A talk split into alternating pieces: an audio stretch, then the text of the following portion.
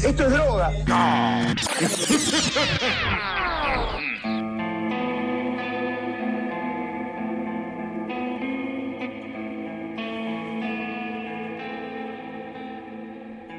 Muy buenas, buenas a todos, ser oyente. Bienvenidos a una nueva edición de Mambo Criminal. Yo soy el Muni y conmigo, como siempre, los impertérritos Santi Barril y Flor Cuncú. ¿Cómo andan, muchachos? Buenas, ¿qué tal? ¿Cómo va? Buenas y santas. La palabra impertérrito existe, ¿no? Sí, Por supuesto que sí, sí. sí. Doy fe. A mí ya me está haciendo dudar últimamente del límite entre la realidad de- Pero a vos cualquier cosa te hace dudar sobre el límite entre la realidad y lo no real. y la RAE. Entre la RAE y la realidad. Sí, claro. Claro, claro. No, no, la estabilidad mental viene cada vez más frágil desde que empezamos a hacer este programa, me parece. Pero. La de todos. La de todo el mundo, ¿no? Sí, tanto de este lado como del otro lado. Sí, sí, sí, sí. Estamos viviendo épocas excepcionales y. Sí, la, la verdad que sí, Muni. ¿eh? Sí, sí, sí, sí, la verdad que ¿Eh? sí. Este, y te imaginas lo que sería hacer este programa en medio de la guerra civil. Estaría bueno, ¿no? ¿O no? Sí, con gritos y tiros de fondo. Sería lo mismo este programa. Solamente, yo qué sé, capaz se escuchan tiros de fondo, gente gritando, pero exactamente O sea, igual. lo que se escucha en nuestra cabeza todo el tiempo, pero exteriorizado. Claro, claro, claro, claro. Eso, eso. Como de repente un grito de ¡Ah!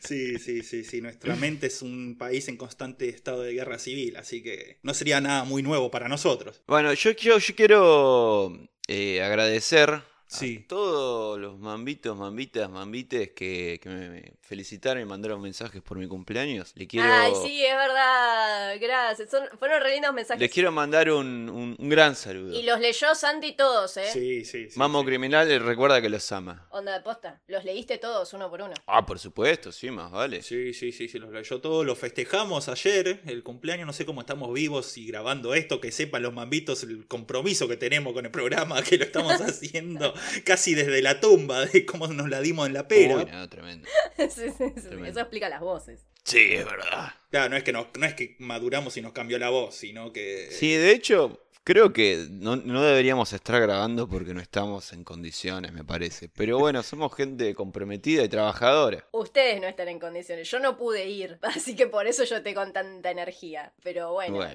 En vez de darte en la pera, estabas haciendo cosas que no tenías que hacer, pero esa es otra cosa.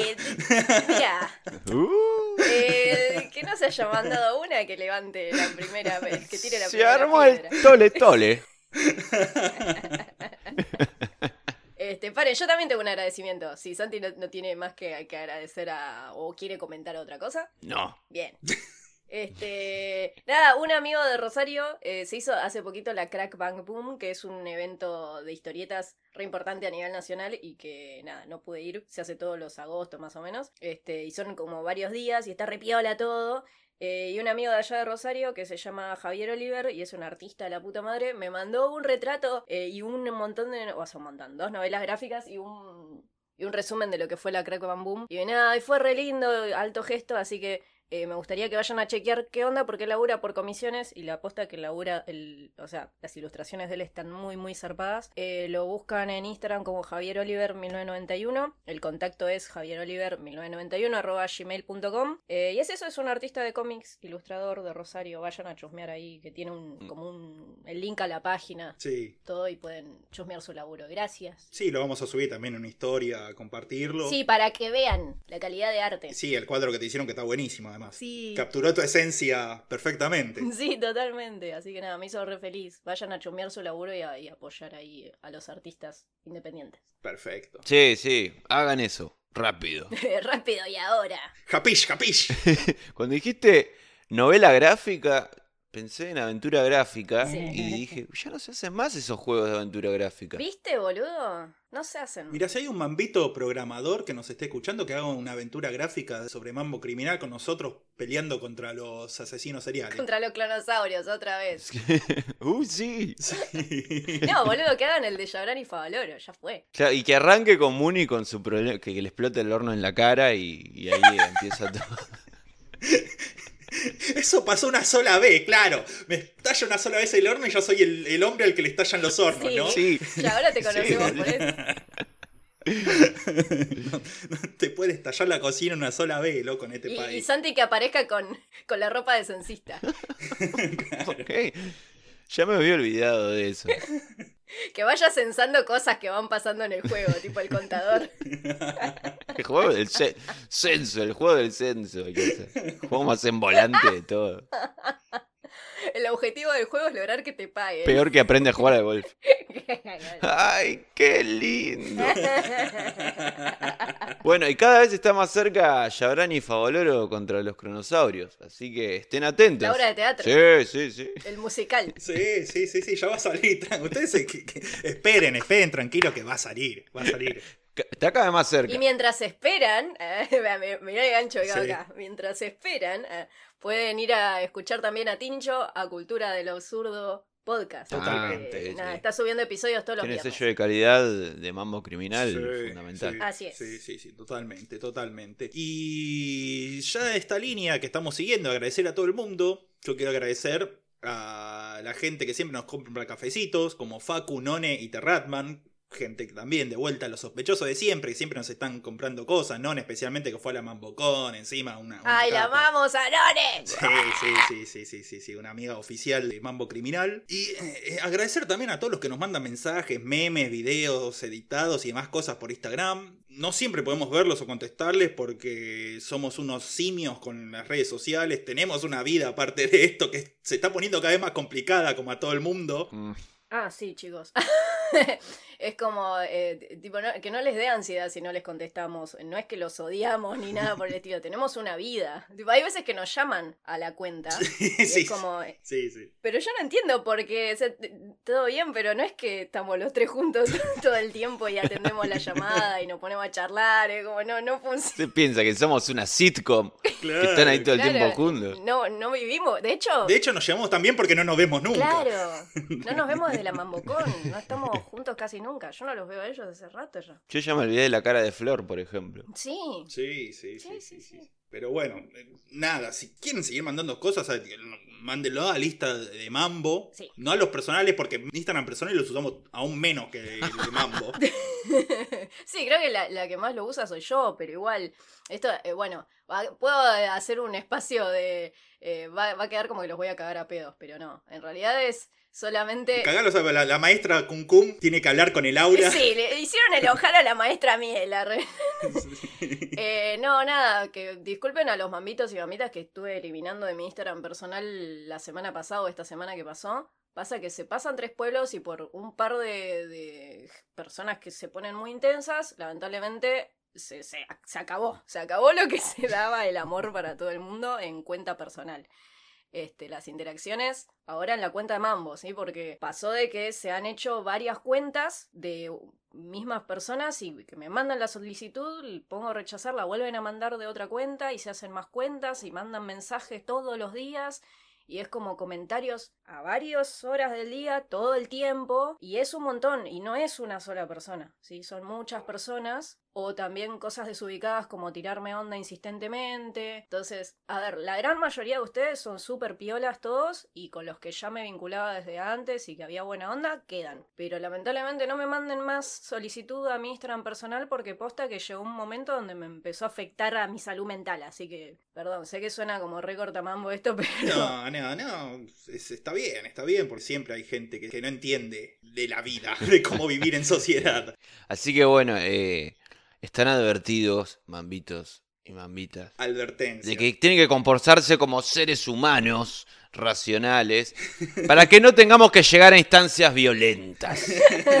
a represalias. a re- Claro, Eh, no, Exactamente. eso, que somos seres humanos los que estamos de este lado, no es que somos máquinas que están escuchando por Spotify o, o por YouTube o lo que sea. Somos gente con vidas propias Sí, y sí. sentimientos. O sea, tipo, no nos acosen así porque sale miedo a veces. Sí, sí. O a mí me da miedo a veces porque soy mujer, ¿entienden? A Muni y a Santi no le pasan estas cosas. No, claro. no, me- no me parece Sí, casualidad. no, obviamente. Así que. Sí, exacto, somos humanos exactamente iguales que ustedes. Mejores, pero iguales en todo Como caso. los Beatles. los Beatles que eran. Con los mismos miedos, esperanzas y deudas que todos ustedes. Claro. Lo arruinaron cuando dijeron que eran más grandes que Jesús. Y, pero Jesús eh, seguramente era bastante peticito, así que... Sí, yo pensé lo mismo. Sí. Yo debo ser más alto que Jesús. Sí, seguro que somos más altos que Jesús. Flor no sé, pero No, bueno. creo que vos y yo, Muni, sí. Imagínate si en verdad Jesús era un enano. La cruz donde, donde lo clavaron era re chiquitita. La cruz eran dos ramitas. claro. Totalmente, totalmente, totalmente. Pero bueno, debido a todas estas cosas y a la poca interacción que nosotros tenemos en Instagram, porque sí estábamos pensando en quizá armar un canal de Discord para todos los mambitos, en donde puedan ahí subir sus memes, sus ediciones, sus ideas, sus comentarios, discutir y pelearse a muerte entre ustedes, en donde quizás y de vez en cuando pasemos alguno de nosotros a poner orden e interactuar. Sí, porque, o sea, a ver, no es que no, no nos gusta que nos manden memes o cosas, a mí me estalla, pero el tema es cuando se, se pasan 30 niveles de confianza. Entonces, por ahí, a- armar un Discord donde aparte se pueden conocer entre ustedes también y, y nada, y buena onda. Totalmente, así que díganos qué les parece la idea, la podemos ir activando y si no saben qué es Discord y cómo usarla, aprendan estas semanas.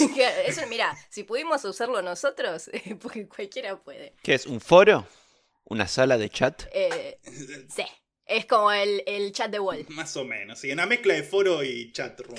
Qué manga de basura. Creo que ya estamos acá como 15 minutos y no vamos a arrancar el programa. Eh, Esto es así, nosotros siempre hacemos 10 de intro. Sí, ustedes ya saben cómo es esto. claro. Claro. Totalmente, pero sí, bueno, dado ya los, todos los avisos parroquiales que, que debemos dar, podemos dar inicio a la segunda parte de Willy Picton. Sí, señor. Bueno, yo me acuerdo que este era chancho, mugre, granja, había un pantano y después había un loquero y después eh, había, no sé, algo raro. por todo alrededor. Es un, un lugar muy extraño. Se había incendiado, entonces estaba todo hecho mierda. Sí, sí. Eh, Había un pantano. Y bueno, hasta ahí llegué y me acuerdo. Es que, me, pará, igual me gusta porque resumir los puntos importantes. Tipo, no, no hay mucho más que eso. Totalmente, habíamos, eh, eso era- había sido básicamente la vida de Willie Picton hasta ahora, habíamos llegado a 1979, cuando asesinó a su primera víctima, Wendy Allen. Buen día.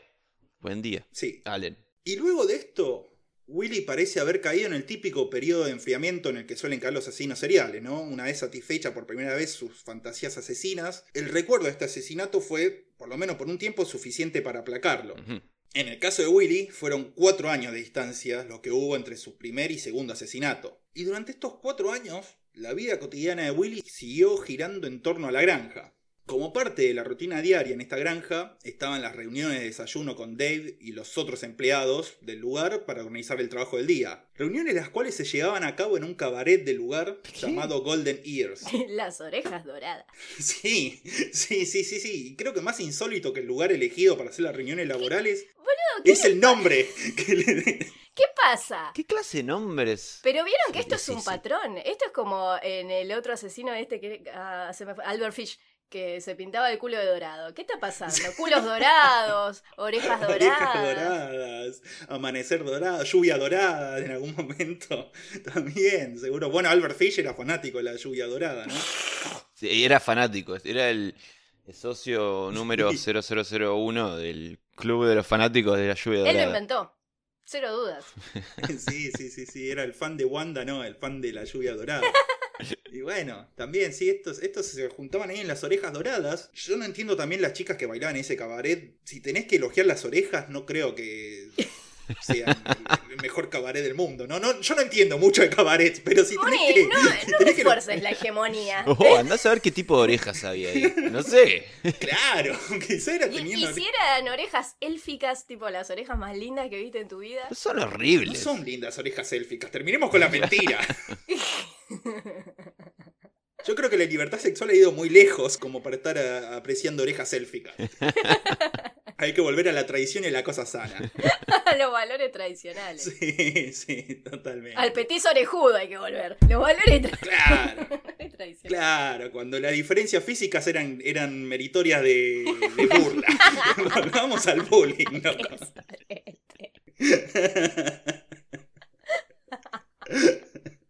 Así que sí, bueno, estaban ahí con las stripper élficas en las reuniones preparando el trabajo del día, pero al parecer lo único que se planeaba en estas reuniones eran cómo Dave y sus amigos los Hells Angels iban a hacerle bullying a Willy durante ese día. Porque seguían ahí los Hells Angels parando ahí, recordemos que la policía había desbaratado el negocio de desguace ilegal de autos de los motoqueros, pero los chabones estaban tan a gusto en la granja que lo convirtieron en un punto de encuentro y club social de ellos más o menos. Sí. Entonces, debido a que estaban ahí todo el día y que Willy, Como Flores es ese tipo de personas que son graciosas cuando se enojan, eh, Oiga. llevaban a cabo chascarrillos como comenzar guerra de agua alrededor de Willy, el cual Para bañar, como en el chavo. Sí. Claro, para Tal de bañarlo. bañarlo le tiraban agua. Sí, sí, ¿no? Esto estaban los Ah, motoqueros. los Hells Angels Sí. haciendo guerra de agua. Con bombucha, ¿te imaginas? Es como en ese episodio de South Park que a los Hells Angels les dicen maricas. No, pero no maricas de gays. Está bien ser gay, pero ellos son unos maricas. claro, claro, bueno, estaban así, claro, claro, jugando el carnaval. Y Willy en el medio saltando en el lugar y gritando porque no se quería mojar. Claro, no se quería bañar. No se quería bañar. Otra cosa que Willy odiaba era que se metieran en su remolque sin permiso. Por lo tanto, Dave y los Hells Angels convencían a la gente que se metieran. Claro. Especialmente el caso de una chica que paraba ahí con ellos, le convencieron que se metiera. Y lo único que se ganó de Willy fue una amenaza de muerte y un chorro de leche en la cara de parte de Willy, que como todo adulto nefasto, sigue, seguía tomando leche eh, en la adultez. Claro. Sin embargo, Willy no se quedaba atrás y respondía al bullying, también con bromas pesadas. Por ejemplo, el chabón tenía como mascotas un perro violento al que solo alimentaba con carne cruda y a un cerdo salvaje, gordo y grandote, a los cuales mandaba a perseguir a los Hells Angels que salían corriendo aterrorizados cuando les mandaba, cuando les soltaba la No, jauría. boludo, encima a, lo- a los cerdos no les cabe una. Tipo, ¿sabés lo que sería que te coma un cerdo? No, de hecho, claro. bueno, en el silencio de los inocentes, no sé Sí. si ya dije esto en el episodio anterior, pero vieron que hay una, una parte que Sí. el chabón lo, lo comen los chanchos, tipo, nada. Se decía Mason Berger, creo que. Sí. Pero sí, sí, sí, mientras pasaba todo esto, Willy se cagaba de la risa. Y una vez completada su diversión, Willy llamaba a los animales, los cuales lo obedecían totalmente. Ajá. Era como en vez de Batman, era como Pigman. El Pigman, totalmente. Sí, sí, sí, sí, era el hombre de los cerdos. El chabón tenía un poder sobrenatural con los chanchos. Claro que no era todo risas, igual en la granja de los Picton. ¿Cuándo fue risas? fue risas. Cuando, no, Santi, no te- fue risas cuando cantamos la canción de la granja de Oz. Ah, sí. Ay, esa fue risa. La, la de Garfield. Sí, algo que hicieron y no van a repetir nunca jamás en la vida. No No, sé, no sé. Todo puede ser. No prometemos nada. Es más, Santi ya lo ensayó en la guitarra. Uh, qué buena idea. Pone la idea. Ay, Dios. Me voy a jubilar. Así que compren más cafecitos, así Muni se Sí. puede liberar antes. Sí, sí, Están pagando la totalmente. universidad a mis hijos. La cuestión que a principios de los 80, Dave, el hermano de Willy, fue acusado de abuso sexual por una chica que trabajaba en uno de los sitios de construcción. Recordemos que Dave también, aparte de la granja, tenía una empresa de demolición. Pero, gracias a la ayuda y los dotes de persuasión de los Hells Angels, pudo zafar del juicio, amenazando a la piba que no denuncie nada. Quizá, al saberse impune por la protección que tenía de los Hells Angels, haya sumado a los impulsos homicidas de Willy, que resurgirían con toda la furia para 1983. Ahora, debido a factores como el eficiente sistema de desecho de los cuerpos de sus víctimas y a la poca atención dada a sus crímenes en esta época por la policía, no se sabe la mayoría de los detalles de estos asesinatos, pero sí se puede deducir bastante el modus operandi y las motivaciones de Willy mediante el testimonio de una sobreviviente. Ajá. Tracy Bunyan era una trabajadora sexual de East Hastings, la cual fue abordada por Willy en su camioneta. Ella, al principio, no estaba muy segura de subir por el olor hediondo que había dentro de la camioneta, pero totalmente necesitada del dinero, aceptó subir e ir hasta la granja y el remolque de Willy, el cual olía aún peor, y, cosa que le llamó la atención, estaba lleno de ropa de mujer tirada por todos lados. Claro, ensangrentada y con caca. Claro. Más allá de esto, en un principio Willy parece que se comportó como un cliente normal, pero cuando Tracy estaba preparándose para irse, Willy comenzó a acusarla de haberle robado la billetera. Entonces el chabón sacó un cuchillo, comenzó a cortarle los botones de la camisa que ella tenía, pero por alguna razón que no conocemos, Willy decidió no hacer nada más y la llevó de vuelta hasta East Hastings en su camioneta. Ujú. Y en el camino de vuelta, Willy se la pasó hablando de cómo a él le gustaba ayudar a las prostitutas de la zona a librarse de sus adicciones. Y recordemos que Willy era un careta absoluto que no tomaba ni se drogaba con nada, dando una muestra más de que la gente que no consume nada es mala. Sí, de la que desconfía, de la gente que no Sí. putea, que no escabia, que no se droga, que, que no nada. Sí, sí, sí, sí, sí, sí. De los straight age, hay que desconfiar. Sí, totalmente, totalmente. Pero bueno, estaban en eso, en la camioneta, y le dijo también que les daba a las chicas una sola oportunidad de abandonar las drogas y que si se enteraba que alguna chica con la que había estado había recaído, entonces esa mujer no merecía vivir. Ajá. Ese era el razonamiento de Willy. Y acá vemos cómo el chabón pertenece a una clase específica de asesinos seriales a los que se denomina asesinos misionarios. En el sentido de que se justifican a sí mismos razonando que están en una misión para eliminar de la sociedad todos aquellos elementos que él considere dañinos Ajá. e indeseables. Sí, los ajusticiadores, boludo. Como Marvel, pero mal.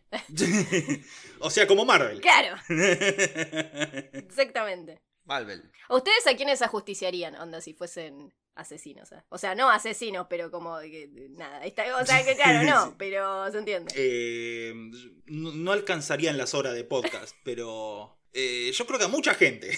Voy a dejarlo ahí. Bueno, bueno. Sí, yo también. Hay mucha gente que debe ser eliminada.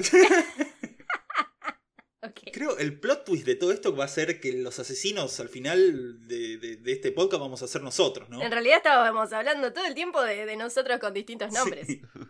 Sí, sí. ¿Por sí, qué se sí, piensan sí, que sabemos detalles que en ningún otro podcast encuentran? ¿No lo encuentran sospechoso eso, eh? ¿Eh? ¿Eh? Para Detalles pensar. falsos que otros no. ¿Y vos, Flor, a quién asesinarías? ¿A quién matarías? No, ¿a quién no? ¿A quién eliminarías? ¿A quién no? ¿A quién no? No, claro, claro. A todo lo que te la pasaste ranteando al principio del episodio, para empezar. No, no, los quiero, solamente que en, en otra cuenta. Yo creo que es más fácil decir a quién dejarías vivir. Sí, sí, bueno, a ustedes, por Ahí empezar. La cortamos. Y a Rulo. Oh. Voy a salir a, a un barrio con esos camiones que venden. Señora, que me le compro la, la- la ropa toda, señora. Y voy a ir diciendo, bueno, las siguientes personas no serán asesinadas. Quiero ir en ese camión. ¿Oíste eso, Munin? ah, no, bueno. No, me van a matar. ¡Qué alegría! Lo cierto es que con mayor o menores variaciones, esta forma de actuar debe haber sido la usada por Willy desde el 22 de junio de 1983, cuando tomó a su segunda víctima, Rebecca Guno, de 23 años. Ajá. Y si a Willy le tomó 4 años pasar de su primer asesinato al segundo, vemos que para el tercero esta brecha se acorta muchísimo, ya que tan solo 6 meses después asesinaría a Yvonne Abigosis, de 44 años, el 1 de enero de 1984, quizá para festejar Año Nuevo, ¿no? Ajá. Ya para el 30 de ese mismo mes, asesina a Sherry Rail, de 18. Y después se arrepintió y dejó el asesinato para siempre, o más bien hasta octubre de ese mismo año, cuando asesinó a Linda Grant, de 49 años. ¿Qué, qué- qué acabas de decir? ¿Qué acabas de decir, boludo? ¿Cómo es eso? Sí, Dejó el asesinato para siempre, o mejor dicho, hasta octubre.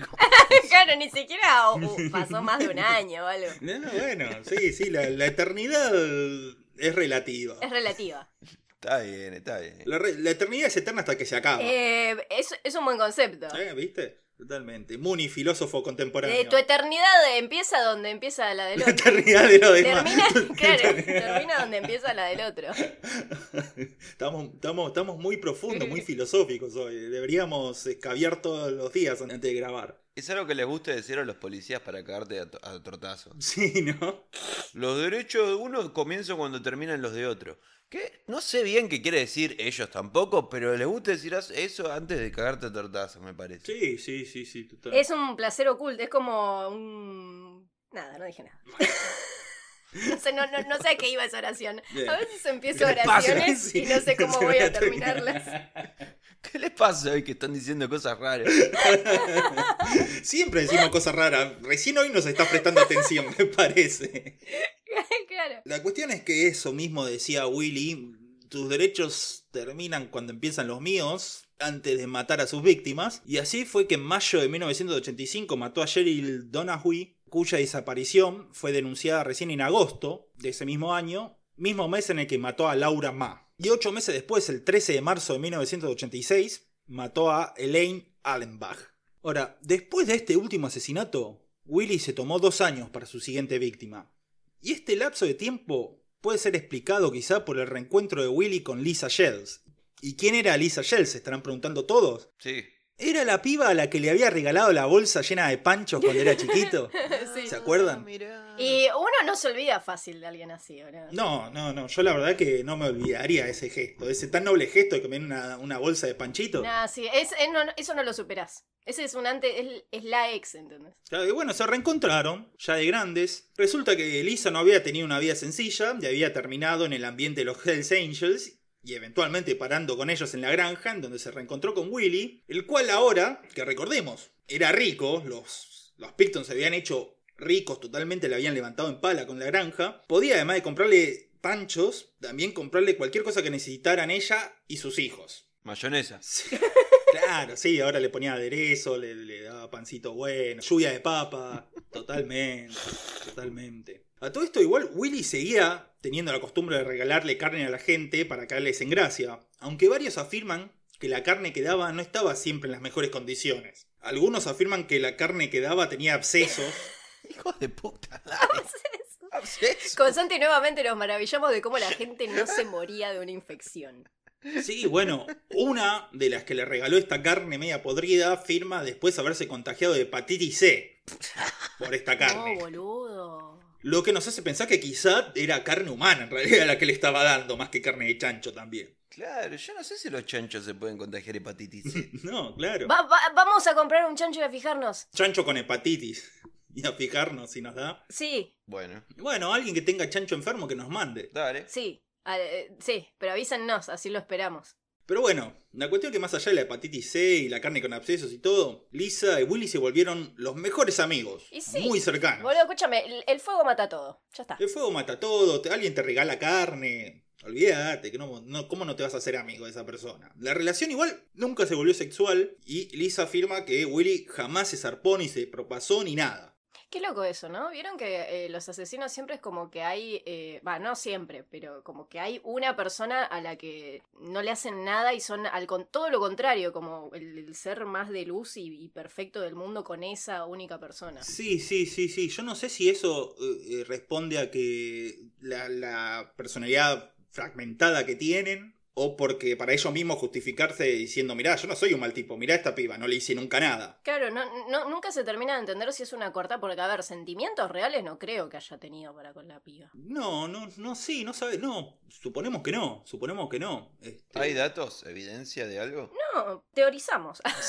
Teorizamos. Ah, bueno, dale, yo también voy a teorizar entonces. Sí, ¿vos qué- por, por qué crees que, tipo, viste que siempre hay como una persona protegida, por así decirlo? A veces toda una familia, Yo incluso. qué sé. No voy a teorizar ahora. Bueno, cuando quieras. ¿Sabes qué? Cuando quieras, sí. Ahora sí tengo ganas. Él nada más quería saber que podía teorizar. Ya está bien. Él, él eligió no ejercer su derecho. Pero, pero conocerlos. Hoy es un día extraño. Como que no, no puedo pensar mucho. Y no, amigo, la resaca. ¿Vieron la- vieron- vieron la- Ay, hoy no quiero pensar. No, claro. No me hagas pensar. Claro. ¿viste? No me hagas pensar. Sí, sí, sí. Bueno, ¿qué, qué- bueno, está bien, que, claro, ¿qué crees que haga, loco? Claro. Enseñame a mí cómo no pensar. Claro. Eso te va a enseñar a enseñarme. Pero bueno, la cuestión que sea por la razón que sea, parece que una relación tan cercana con una mujer tuvo el efecto de poner en pausa los impulsos homicidas de Willy, demostrando que en realidad no estaba en ninguna misión de nada para ayudar a la sociedad a eliminar a sus elementos indeseables, sino que mataba de puro resentimiento que le tenían las mujeres en general. ¿En serio? Yo pensé que realmente era un misionero. No, no, no, no, no. Sabés que yo también venía pensando eso, pero cuando leí esta parte me di cuenta que no. Hemos sido engañados. Una vez más hemos vez. caído. Sí, sí, sí, sí, sí, sí. Además de todo esto, Lisa era la única que podía de vez en cuando hacer que Willy se bañara. Cuando ya su ciudad era insoportable. Le decía, anda a bañarte que, que, que ya sos un asco, loco. Y Willy iba y le hacía caso. Igual se quejaba. Iba quejándose, pero lo hacía. Lo que sí nunca pudo convencerlo era de que se cortara las uñas de los pies, cuales tenía crecidas y sucias y llenas de cosas horribles. Hijo de puta. Pero sí, parece que Willy tenía una obsesión con sus dientes y cada seis meses iba al dentista a blanqueárselos. Inexplicable, cosas inexplicables de Willy, pero bueno, era así. No tenés que entenderlo, tenés que sentirlo. No trate de entenderlo, d- disfrutalo. Claro. Pero bueno, cuando Willy estaba medianamente presentable, salían a veces ellos en, al cine muchas veces, ya que Willy era fanático de las películas de la saga de Harry el Sucio, y esto no es chiste, de verdad era fanático de Harry el Sucio, de Clint Eastwood.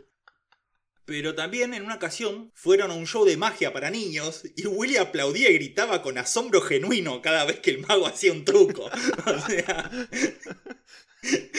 no puede ser, mira lo que hizo, es un mago, es un genio.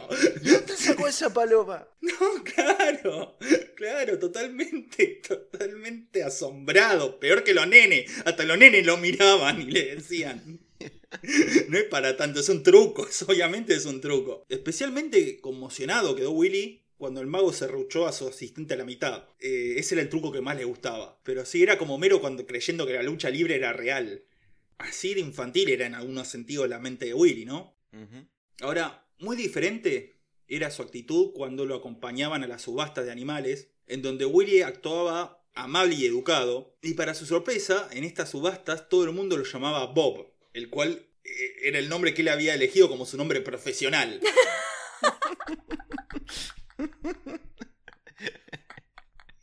Me encanta.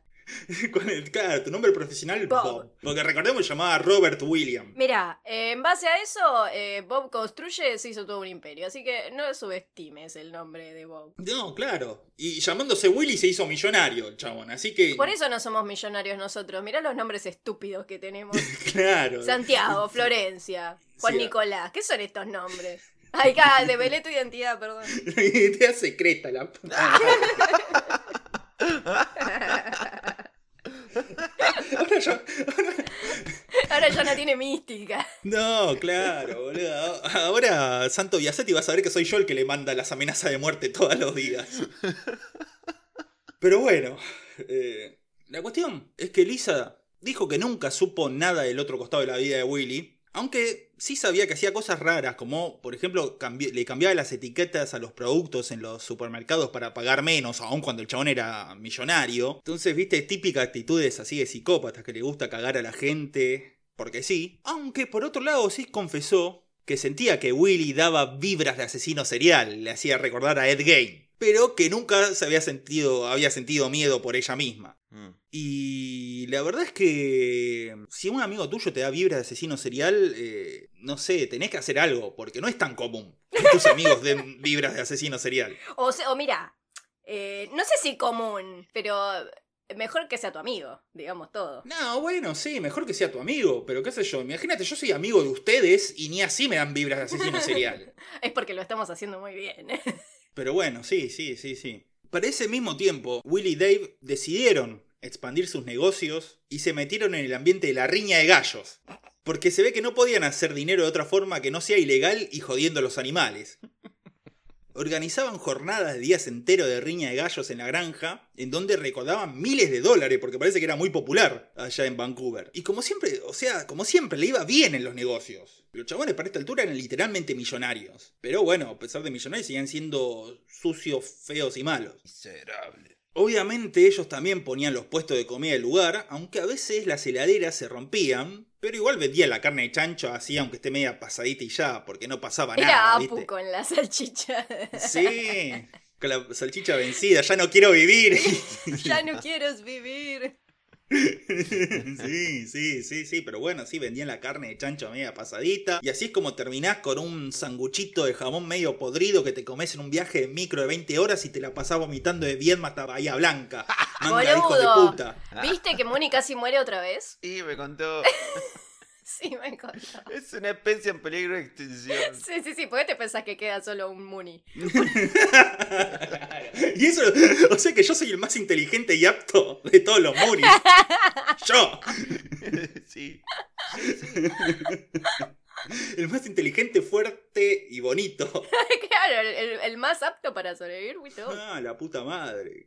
Mira, por ahora lo venís haciendo muy bien. Sí, sí, sí, pero ya he coqueteado con la muerte varias veces en lo que va del año. Es verdad, hay que decirlo. Mal, boludo. El universo está como ah, complotando contra vos. Sí, mirá, si yo no me muero este año, voy a terminar siendo, no sé, un superhéroe. Homelander, una cosa así. ¿Qué Homelander? Vean The Voice. Muniman, Muniman. Mooney Man. El hombre Mooney. Qué raro, qué concepto era. Está bien. De, de día simplemente es un, es un conductor de podcast, pero por la noche es Moneyman, el conductor de podcast. Santas cachuchas, Santi. Creo que es momento de llamar a Blam. Kablam. Basta de llamarme a las 3 de la mañana. Muniman. Moneyman. Quiero, por favor, tener mi, mi, mi cortina musical. Mi cortina musical sí, de sí. Lo vamos a hacer. Sí, lo vamos a Y, hacer. y tu kriptonita, tu kriptonita son las palomas. Sí. Pero, es el superhéroe Claro. más inútil del mundo, especialmente en la ciudad. El chavo no puede ir a Plaza de Mayo, por ejemplo. Por eso. Che, vamos a una plaza. No, no, no, pará, me tengo que ir. No, no. No puedo, tengo otros compromisos. No, paren, ¿esto lo contamos acá porque eh, Muni, la kriptonita de Muni son las palomas? Eh, no porque si no es creo- un chiste interno. Eh, No, sí, creo que dijimos una vez que tenía. Una vez que de hecho grabé un episodio con una paloma metida dentro de mis paredes. Y después, y después de terminar el episodio la liberé, ¿no? Pero sí, se me metían palomas y pájaros en la los casa. pájaros. Sin mi permiso. Sí, sin consentimiento. Sí, sin consentimiento. Así que no. Igual en esta casa nueva ya no volvió a pasar por ahora. Bueno, bien. A todo esto, uno pensaría que con tantas desapariciones de mujeres que estaban sucediendo en la zona, la policía de Vancouver estaría moviéndose para descubrir qué estaba pasando, ¿no? Era evidente para cualquiera que se interesara un poco que había un asesino serial suelto en la ciudad. Pero lo evidente era invisible a los ojos de la policía de Vancouver, porque no tenían solo a Willie Picton dando vueltas por ahí, sino que había al menos otros dos asesinos seriales en la zona, sin contar tampoco a Clifford Olson, del que habíamos hablado del episodio anterior. Uno de estos asesinos seriales que andaba por la zona era Gary Ridgway, el asesino de Green River, el mismo asesino al cual Ted Bundy ayudó a hacer el perfil psicológico para el FBI, el cual si bien vivía y mataba principalmente en Seattle, chabón solía hacer viajes hasta Vancouver, la cual no está tan lejos de Seattle, para expandir su coto de casa y despitar a la policía. A la policía de Seattle, porque lo de Vancouver ni enterado de que estaba pasando todo eso. Mm. Pero si bien podemos decir que capturarlo a Ridgway iba a ser difícil aún si la cana se ponía en las pilas, más desconcertante es el caso de Gilbert Paul Jordan, un peluquero alcohólico con un largo prontuario de abusos sexuales, el cual tenía la costumbre de llevarse a trabajadoras sexuales y hacerlas beber alcohol hasta la muerte. ¿Qué para? ¿Por qué dejamos pasar esta oración como si fuese.? Tenía la costumbre de Sí. A beber hasta la muerte. Solía. Es por lo menos el asesino serial más original, digamos, que, que hemos, que hemos cubierto hasta ahora. Bueno, ustedes ayer no bebieron hasta la muerte por una cuestión de que hoy tenían una responsabilidad. Porque si no, eh, digamos todo, capaz ni siquiera estarían acá. Sí, sí, sí, sí, nosotros somos nuestros propios asesinos seriales. Claro. Pero sí, sí, sí, sí. Ahora, debido al tipo de muerte que les daba, el cual podía darse accidentalmente y pasaba accidentalmente muchas veces en otros casos, este, en una población con tal problema de adicciones como lo era en East Hastings, era difícil en principio discriminar cuál había sido un asesinato y cuál un accidente. Mm. Pero lo cierto es que cada vez que la policía cubría la muerte de una trabajadora sexual por el envenenamiento de alcohol, entre ellos se decían así, medio en joda, tenemos otra jordanesca. O sea, los tipos sabían totalmente el nombre del tipo, su forma de actuar y el perfil de sus víctimas, y sin embargo no hicieron absolutamente nada hasta mucho después. En ninguno de los casos hicieron nada. El nivel de negligencia era total, y lo cierto es que las investigaciones sobre asesinos seriales a menudo son costosas y sobre todo son arduas, y nadie en la policía quería sacrificarse demasiado por asesinatos cometidos en East Hastings y menos contra prostitutas, la mayoría de la, encima aborígenes y drogadictas. Viste que la policía medio no tiene nunca muchas ganas de laburar por nada. Es como, No. como no, este porque es una prostituta, este porque está lejos, este porque es del otro distrito, Sí. este porque bueno, pero el padre no es rico, así que no nos no nos interesa. No, totalmente, totalmente, totalmente. Este. Y, y especialmente acá, que ya te digo, era tal el nivel de negligencia que empezaron a juntarse los asesinos seriales y se- yo me imagino se pasaban tips entre ellos. ¿Dónde era más fácil matar? Y- Influencers. ¿Te Claro. imaginas? Hoy en día con las redes sociales. Sí, claro. Claro, claro, claro. ¿Dónde matar más fácil y no ser agarrado? Sí, haciendo esos cortes rápidos de que de repente hablan al toque. ¿Cómo matar a una persona? Así, así de fácil, te lo cuento acá en un video en 5 minutos. Así, hola, Quédate y averi- sí, Y no te olvides de dar like y subscribe. sí, no, no, amigo, no, no sé por qué siempre le gusta decir amigo en un minuto 20 veces. No, no, boludo, amigo, mirá. ¡Cállate! Hacían TikToks. Hacían Claro, tipo sí. desafíos de Desafío, claro. un tren de TikTok. A ver quién corta yugulares más rápido. Sí, sí, sí, sí, sí, totalmente. totalmente. Y los policías viéndolo, siguiendo los TikToks en la comisaría, pero sin hacer nada. Pero sí, sí, sí, sí. Tal era el nivel de pelotudez de la policía de Vancouver que hasta la versión canadiense del FBI intentó ayudar, pero la policía de Vancouver bloqueó todo intento de puro orgullo nomás, porque en realidad otra de las cuestiones por las que no investigaban estos tipos de asesinatos es porque no tenían ni puta idea de cómo llevar a cabo una investigación sobre un asesino serial, pero eran demasiado orgullosos como para aceptarlo y decir, sí, ayúdennos, enséñennos. Ni idea, toda esta maquinaria, está- no, como era que decía el- en el episodio de la NASA, todo este equipo está hecho para medir el rating. Sí, claro. Toda esta máquina está hecha para seguir TikTok. Claro, claro. Che, ¿cómo es eso de que somos policías? Imagino yendo a laburar. No solo eso, porque dentro del departamento de la policía de Vancouver tenían un perfilador criminal de renombre mundial, uno de los mejores, además un chabón que también era matemático y analista informático. El chabón se llamaba Kim Rosmo, el cual insistió en realizar una investigación y en estructurar un plan para la captura de los asesinos sueltos, pero el tipo fue boicoteado y bulineado incesantemente por sus colegas que lo resentían por la atención que recibía del público y la prensa y por lo rápido que había ascendido dentro de los rangos policiales. Pues era el único que laburaba. Claro, claro, claro. El resentido le hacían bullying. Eran mean girls, boludo, la policía de. Era claro, claro, el único que estudiaba y le hacían el ner- eh, bullying por nerd. Claro, estaba Regina George ahí haciendo jefa de policía de Vancouver. ¡Oh, por Dios! Es el mejor caso resuelto que he visto. Es el caso más horrendo que he visto. Totalmente, totalmente. A ver, una de las tácticas más usadas contra Rosmo era la de cambiar el lugar de una reunión a último momento y no avisarle y después reprenderlo cuando llegaba tarde a la reunión. Boludo, no le hagan así. Ese, sea, el nivel de mezquindad. personalidad de secundario, boludo. Mal, mal, mal. Después en otra ocasión le cortaron el presupuesto de su oficina y se quedó sin papel para seguir laburando. ah, mierda. Quedarte sin papel ya heavy. Claro. Esas mini joditas, ¿viste? Le metían la engrapadora en una gelatina. Como, chicos, denle, déjenme trabajar. Claro, claro, ¿no? Después al final ya le entraban a la oficina y le sacaban cosas como los pizarrones para llevárselos a sus propias oficinas sin avisarle ni pedirle permiso. Pero están entorpeciendo, eso es un delito. Sí, Entorpe... Totalmente. Eso es un delito. ¿Pero quién mierda los va a justiciar si ellos son la, la policía, boludo? El Muniman. Muniman. Allí donde, donde haya un robo de pizarrones, Muniman estará. donde haya cajas que archivar. Allí, donde. Donde haya falta de papel. Donde haya sanguchitos podridos que comer. Ahí va a estar Money Man.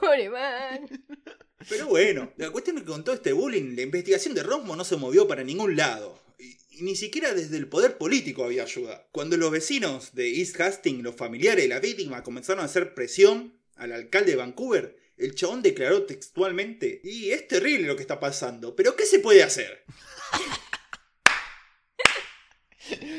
Todos estaban eh, con un pedo en la cabeza. ¿Qué se puede hacer? ¿Qué vamos a hacer? Eh, ¿Qué va a pasar? ¿Qué va a hacer? Así que sí, es con todo este contexto de pelotudez oficial, es que para el 21 de julio de 1988, cuando Willy ya no se sentía, ya no se veía tanto con Lisa, porque además Lisa y Dave se llevaban para el orto, Mm. es que asesina a Teresa Ann Williams, de solo 15 años y madre de dos hijos, o sea, una piba que no había tenido una buena vida y que tampoco tuvo un buen final de vida. Al año siguiente, en 1989, secuestró a Elaine Dumpa, de 34 años, y el 28 de agosto de 1989 hizo lo mismo con Ingrid Soet, de 30. Este último caso es una anomalía, ya que Ingrid Soet no era ni trabajadora sexual ni adicta a nada, pero se ve que estaba en el lugar incorrecto, en el momento incorrecto. Ya para comienzo de los 90, Willy tiene otra vez una amiga íntima nueva, Tanya Carr, una piba mucho más joven que él, pero que no tenía dónde vivir y que por dos años vivió con Willy en el remolque, en medio de la mugre y la suciedad, Sí. pero nuevamente des- describe que nunca tuvieron sexo y Willy jamás se propasó ningún sentido con ella, y lo describió como vivir con un tío. Un tío sucio, sí, pero no uno de esos tíos raritos y toquetones. Y de vuelta, lo curioso es que como pasó con Lisa en su momento, durante estos años en que vivió con ella, Willy no mató a nadie, demostrando que sus impulsos homicidas provenían de una fuerte necesidad de relaciones personales y el resentimiento que le causaba el no poder conseguirlas. Sí, sí, está bien, sí. Ok, De acuerdo. sí. no, es está como. bien. No te lo puedo discutir eso. Sí, bueno, no, pero hay ciertos puntos de, de- porque esto eso fue una frase nutrida, Sí. importante. eh, son cosas que se dicen, hay que hay que Sí, reanalizar. sí, sí, sí, para pensar, Acá para hay un pensar, tipo de no. retórica fundamental. Sí, no, Flor cuando habla no dice boludeces, ¿eh? No, no, no, no habla para decir boludeces. No, no, no. Se rompió la puta madre otra vez. Y mira, es, es un ritmo.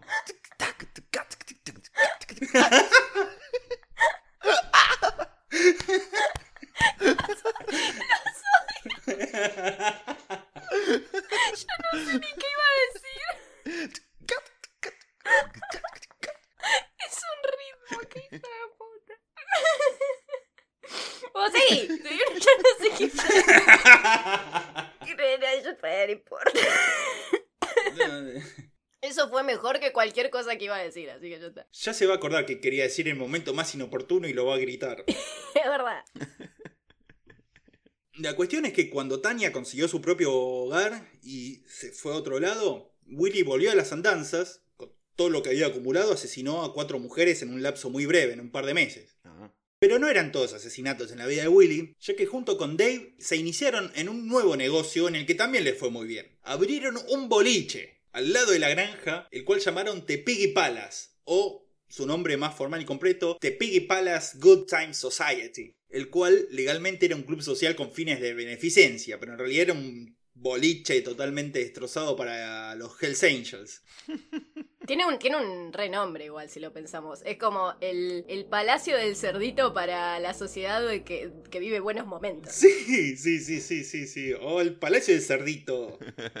El palacio del El cerdito. Palacio del Cerdito es muy bueno. Y más allá del olor que seguramente había por estar al lado de la granja, el lugar fue un éxito. Los tipos contrataron todo, seguridad, barmans, hasta tocaban bandas en vivo. Se dice que la banda más conocida que llegó a tocar en el Piggy Palace fue Nickelback. Sí. Una de las bandas más odiadas de los Me 2000. acuerdo. Ey, pará, tenían un temón. Mirá. A mí me gustaba un temón de Nickelback. Eh, Era una banda que hacía un rock muy genérico en una Sí. época particularmente genérica, Sí. el rock, como fueran los 2000. O sea, todo mal.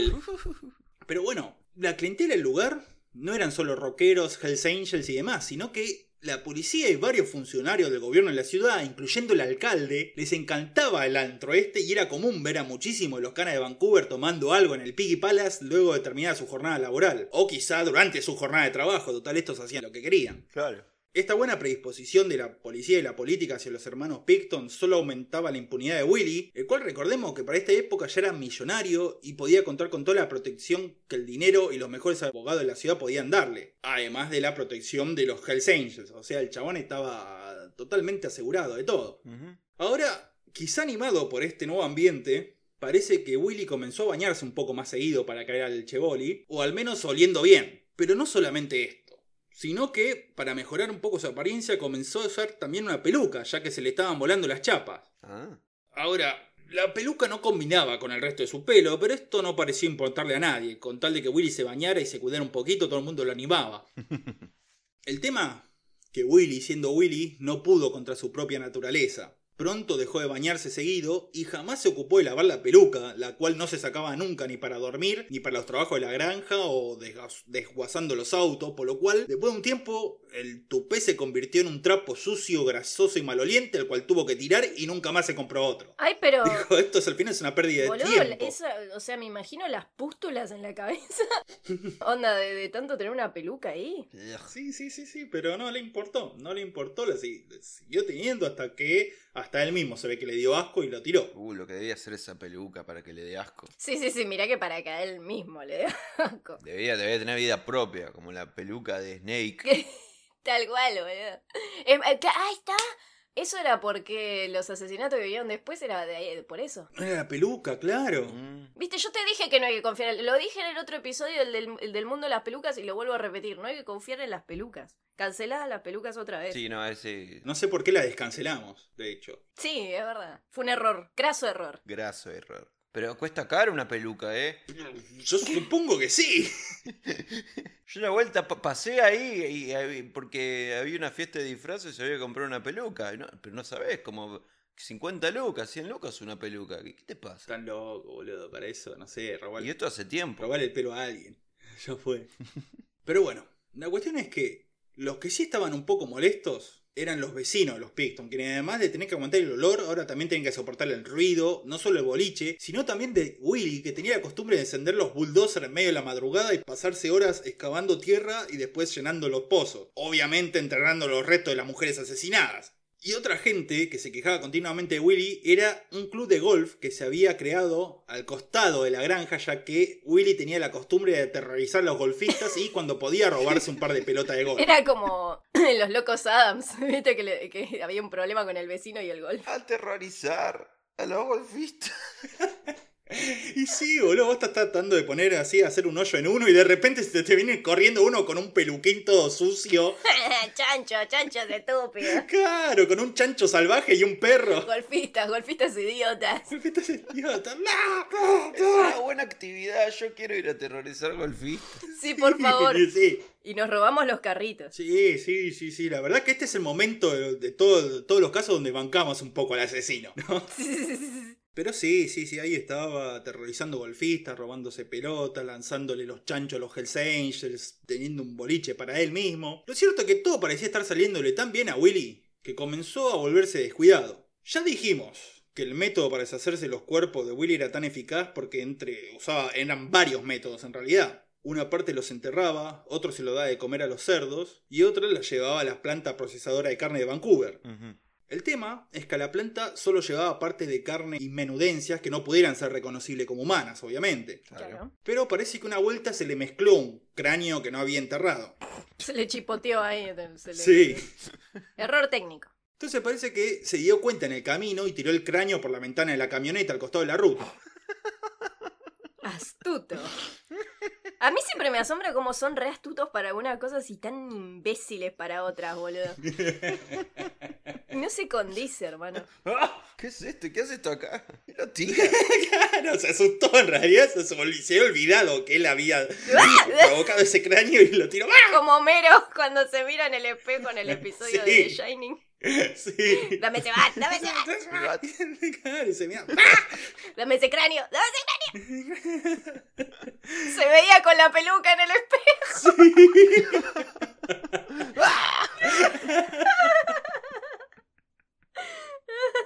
Totalmente. Entonces, agarró, tiró el cráneo por el costado. El cráneo estaba medio cortado a la mitad. Y se lo encuentra un tipo llamado Bill Wilson, que estaba buscando agua en una zanja de la zona para lavar el auto.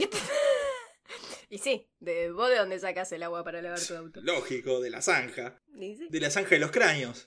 De la zanja donde hay agua podrida y cráneos. Sí.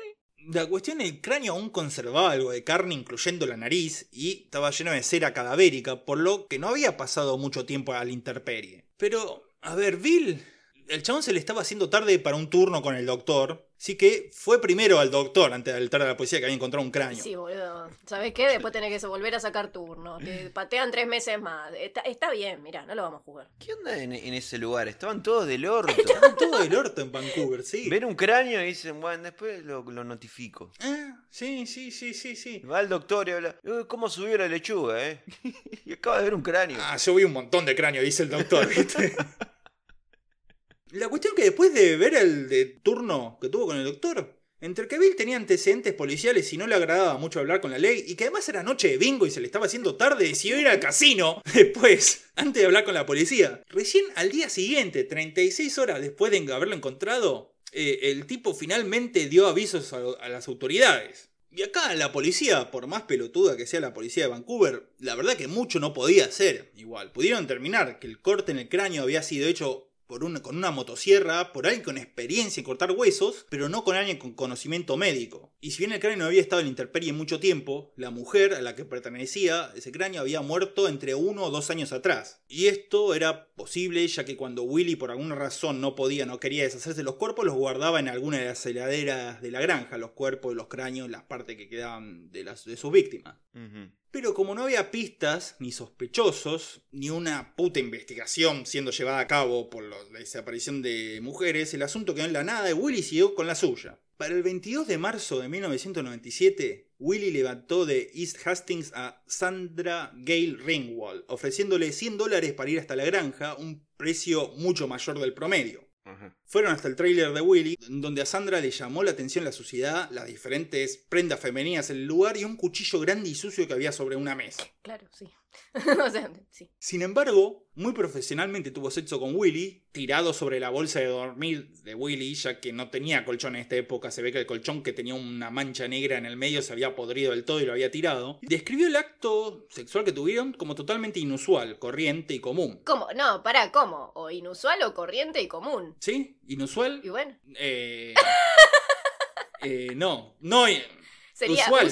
sí, usual, usual, usual. Está pasando otra vez. Esa resaca, amigo. Bueno, usual y común y corriente. Basta. Bien. Habría durado 5 minutos, porque parece que era medio preco Willy. Pero bueno, luego de eso, Sandra le pidió a Willy usar el teléfono para llamar a su proxeneta, avisarle que ya tenía el dinero que le debía. Entonces estaba así con eso, de espaldas, cuando Willy repentinamente le pone una esposa en una de las muñecas a Sandra. Ajá. Cuando estaba por poner la otra, la mina se empezó a defender, golpeándolo, pateándolo y gritando, y logró llegar hasta la mesa y manotear el cuchillo grande que había visto al principio, el cual, primer momento, agarró de la parte filosa cortándose la mano, pero de todos modos logró sostenerlo y darle unas puntadas a Willy, causándole heridas en el cuello y en las mejillas y en la mandíbula. Esto solo enfureció más a Willy, que comenzó a perseguirla por toda la casa mientras se sostenía un trapo en el cuello para evitar la pérdida de sangre. Mientras tanto, Sandra aún tenía cuchillo y le tiraba puntazos y cualquier cosa que pudiese agarrar y tirárselo a Willy por la cabeza. Se dio una pelea en donde los dos terminaron afuera del trailer y en donde Willy logró arrebatarle el cuchillo y le dio dos puntazos en el estómago a Sandra. Pero no pudo ultimarla porque ya había perdido tanta sangre que se desmayó. Sandra entonces con las tripas al aire, pero aún vive consciente, salió corriendo de la granja a los gritos. Parece que pasó por dos casas dentro y al lado de la granja, las cuales parecían estar ocupadas, pero nadie contestó su pedido de ayuda. Finalmente fue rescatada por una pareja que justo pasaba en auto por la carretera y antes de perder la conciencia le señaló el tráiler de Willy y le dijo que la persona que le había hecho eso vivía ahí. Entonces la llevan al hospital y con el testimonio de la gente ahí que la llevó al hospital a Sandra, la policía cae en la granja en donde encuentra a Willy aún inconsciente tirado en un charco de su propia sangre y lo lleva también al hospital en donde sobrevive. Ante la ley, Willy dice que la pelea se inició porque Sandra intentó robarle 100 dólares y lo atacó con el cuchillo y que él solo se había defendido. Ahora, increíblemente, para lo que es esta historia, la policía creyó en la historia de Sandra y Willy fue acusado de intento de homicidio. Bueno, al fin, boludo. Sí, al fin, al fin y mueven el culo. Pero cuando llegó la hora del juicio, este quedó en la nada, ya que Sandra se negó a presentarse a declarar aterrorizada de lo que Willy, Dave, los Hells Angels, los policías amigos de Willy y los abogados de Willy, los cuales eran los mejores de la ciudad, podían llegar a hacerle. Y por lo tanto, el juicio quedó declarado nulo y Willy zafó una vez más de la ley. Ahora, en este punto, parecía ser medio un secreto a voces, tanto en el mundo marginal como en el mundo policial de Vancouver, que Willy era un tipo raro y peligroso, especialmente para las mujeres. Pero de vuelta, nadie parecía estar muy dispuesto a hacer nada. Willy siguió con su vida sin ningún tipo de molestia después de esto. Aunque obviamente, en donde más impacto tuvo la historia de Sandra Ringwald fue en la comunidad de los trabajadores sexuales de Vancouver, quienes rápidamente pusieron a Willy en la lista negra. Porque obviamente, este tipo te quiere matar si lo llevas a- si vas a tu casa, no, no vamos a atenderlo a él. No le venda este. Claro, claro, claro, claro. No le venda entradas a este niño. Claro. Entonces, uno pensaría que con esto, o Willy tendría que resignarse a no matar más, o buscar víctimas en otras ciudades. Pero. Pero la, la realidad es que Willy seguiría matando por cuatro años más aún, y esto gracias a la ayuda de una nueva mina, Gina Houston, una ex prostituta, estafadora y proxeneta, quien se encargaría de proveerle a Willy las numerosas víctimas que necesitaría una vez que entrara en su etapa más berserker y sangrienta de su vida, donde las víctimas comenzarían a apilarse en números estratosféricos. Pero esto, junto a la conclusión del caso, lo vamos a ver en la tercera y última parte de Willy Picton. Tan, tan, tan. Uriman. Muniman. Mooneyman, sí, sí, sí, sí. Tuve que pararlo acá para no enloquecer con el caso este, porque de vuelta es un libro en donde la cronología está media desperdigada por todos lados.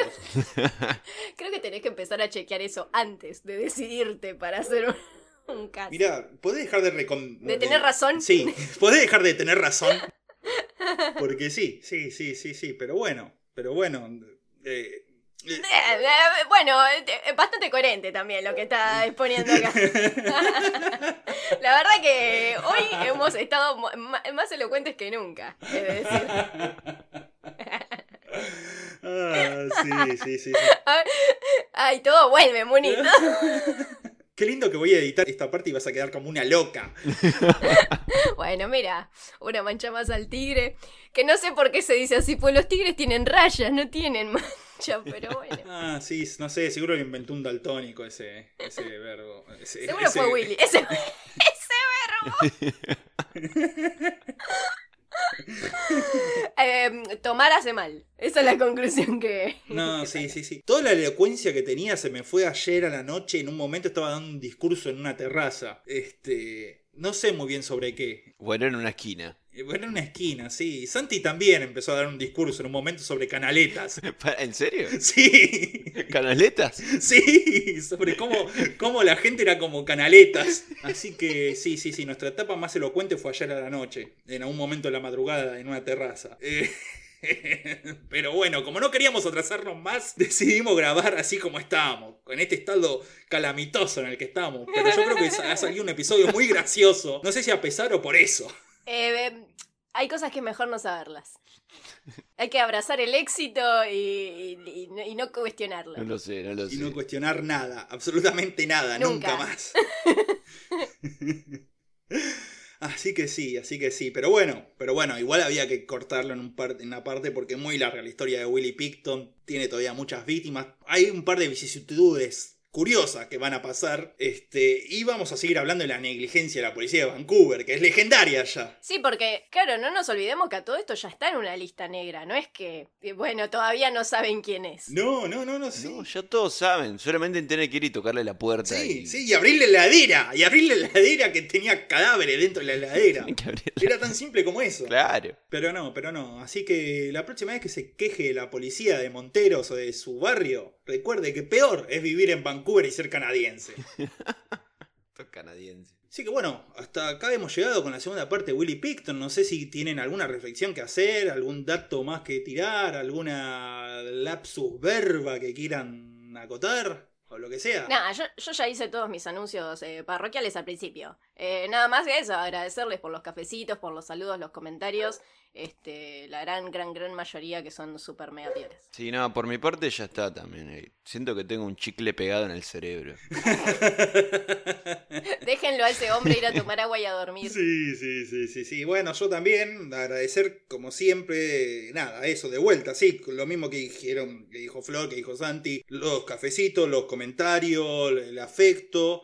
Eh, recuerden, bueno, vamos a tirar eh, encuestas seguramente durante la semana a ver si, si se están para hacer un Discord entre todos los mambitos. Y nada, y decirles que dentro de aproximadamente dos semanas, dos semanas y un poquito más, porque ustedes saben cómo es esto, estaremos de vuelta una vez más con la conclusión de este episodio, en otro episodio de locura y magia y resaca que hemos dado en llamar Mambo Criminal. Mambitos, nos vemos. Hasta la próxima. Adiós, mambitos. Yeah!